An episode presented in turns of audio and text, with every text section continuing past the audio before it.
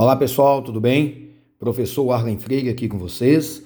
Sejam bem-vindos ao nosso Criminalcast, o seu podcast de processo penal e prática penal. Tema de hoje, vamos falar da busca da verdade real. Este princípio tão controverso, tão polêmico no direito processual penal. O título do nosso podcast de hoje é realmente provocativo. O pacote anticrime acabou com a busca da verdade real no processo penal? Vejam bem, vamos entender um pouco sobre isso. Primeiro ponto que é preciso distinguir é a diferença da verdade real para a verdade formal, ou seja, a verdade material da verdade processual, a verdade produzida no processo. A verdade real, ou também chamada de verdade material, é aquilo que efetivamente aconteceu no mundo dos fatos. A verdade formal é aquela produzida no processo a partir da capacidade probatória das partes.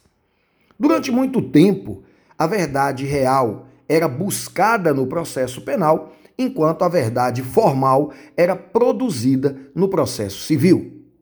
Atualmente, com a reforma do Código de Processo Civil, passou-se excepcionalmente a admitir também a verdade real nessa esfera processual. Mas o nosso foco aqui é efetivamente no processo penal. E para entender se ainda existe busca da verdade real no processo penal, precisamos fazer outras reflexões.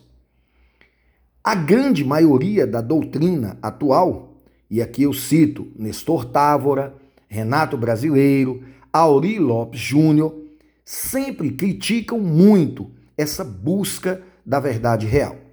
Por dois pontos.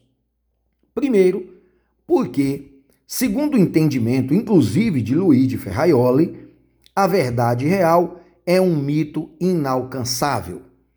Por mais que se lute, por mais que se busque, nós jamais vamos conseguir produzir no processo penal, ou melhor, reproduzir no processo penal, a verdade do que realmente aconteceu no mundo dos fatos. Porém, um outro ponto que a doutrina sempre criticou, sempre destacou, é exatamente o fato de que essa busca da verdade real confere ao juiz um poder instrutório capaz de retirar dele a imparcialidade necessária ao julgamento. Como devemos entender isso? Vamos lá. O artigo 156 do Código de Processo Penal estabelece que o ônus da prova da alegação incumbe a quem a fizer, ou seja, quem alega deve provar. Se o promotor, ao denunciar ele alega que houve um crime, portanto, materialidade, que há indícios suficientes de autoria, cabe a ele fazer prova desses dois elementos. A defesa, no entanto, se alegar alguma excludente de licitude, por exemplo, ou até mesmo alegar que no dia dos fatos o réu não estava no local do crime, cabe à defesa fazer prova dessa alegação. Tudo bem. Mas esse artigo 156 traz dois incisos extremamente polêmicos. Esses incisos prevêem a possibilidade de o juiz, de ofício, ou seja, sem que haja pedido da defesa, sem que haja pedido do órgão acusatório, o juiz de ofício poderá determinar a produção antecipada de provas na fase inquisitorial e poderá determinar diligências durante a instrução processual para dirimir uma dúvida relevante. Esses dois incisos, portanto, conferem ao juiz o poder instrutório, ou seja, o poder de produzir provas.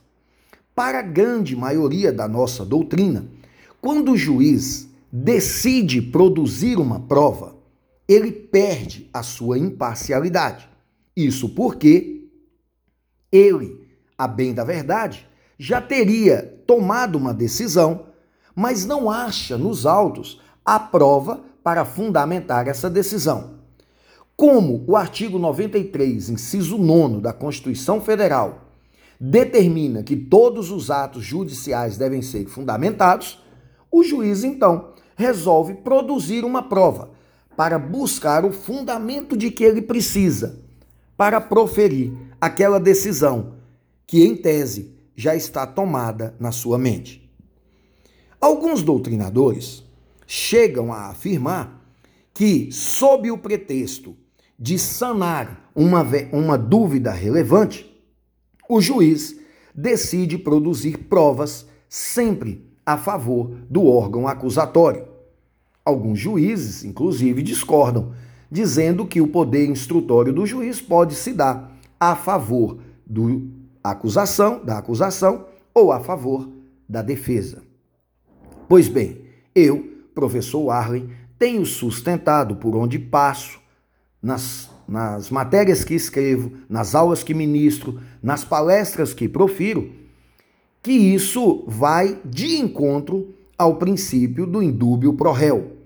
Se o juiz decide produzir uma prova para sanar uma dúvida relevante, significa que ele tem dúvidas sobre a culpabilidade do réu.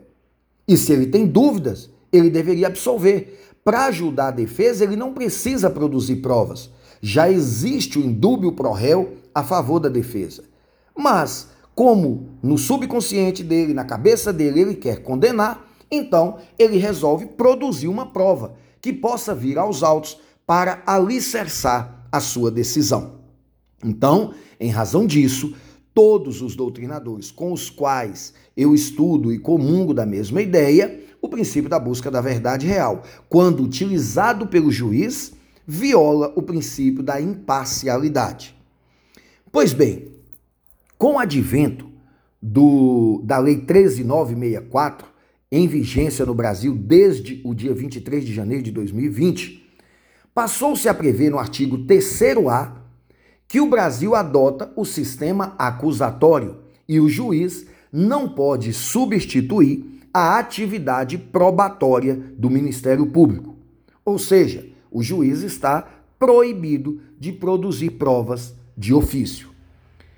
Nós, diante desse artigo 3A, temos sustentado que esse artigo revoga tacitamente o artigo 156, inciso 1 e 2 do CPP, e ainda mais. Esse artigo 3A estaria deixando que o princípio da busca da verdade real fosse um princípio usado apenas pelas partes.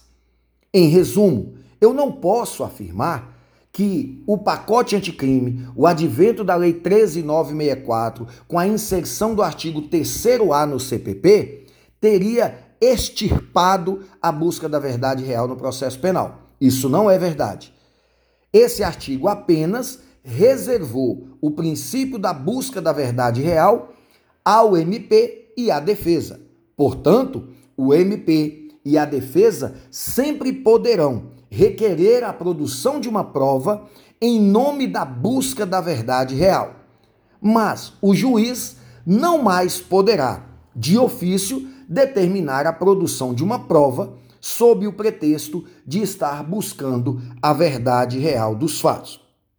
O grande problema que nós temos na atualidade é que, com a AD, ADIM 6299, em que o ministro Luiz Fux em uma decisão cautelar monocraticamente, suspendeu a eficácia desse artigo 3A, muito embora ele não tivesse nada a ver com os artigos referentes aos juízes de garantias, mas ainda assim a decisão do ministro Fux, lá na letra A do dispositivo da sua decisão, está escrito que ele revoga o, a aplicabilidade do artigo 3A até que o STF, em julgamento pela corte, né, pela, pelo pleno, possa restabelecer essa redação legal, significa que o artigo 3A, com essa supressão do direito do juiz produzir provas de ofício e também da implantação do sistema acusatório,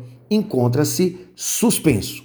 Mas, quando ele voltar a estar em plena vigência no Brasil, nós podemos afirmar que ele acabou com a possibilidade de o juiz produzir provas de ofício sob o pretexto de estar buscando a verdade real. Fique atento a isso. Isso pode te ajudar muito nos processos em que você atuar. Um grande abraço e a gente se vê em breve.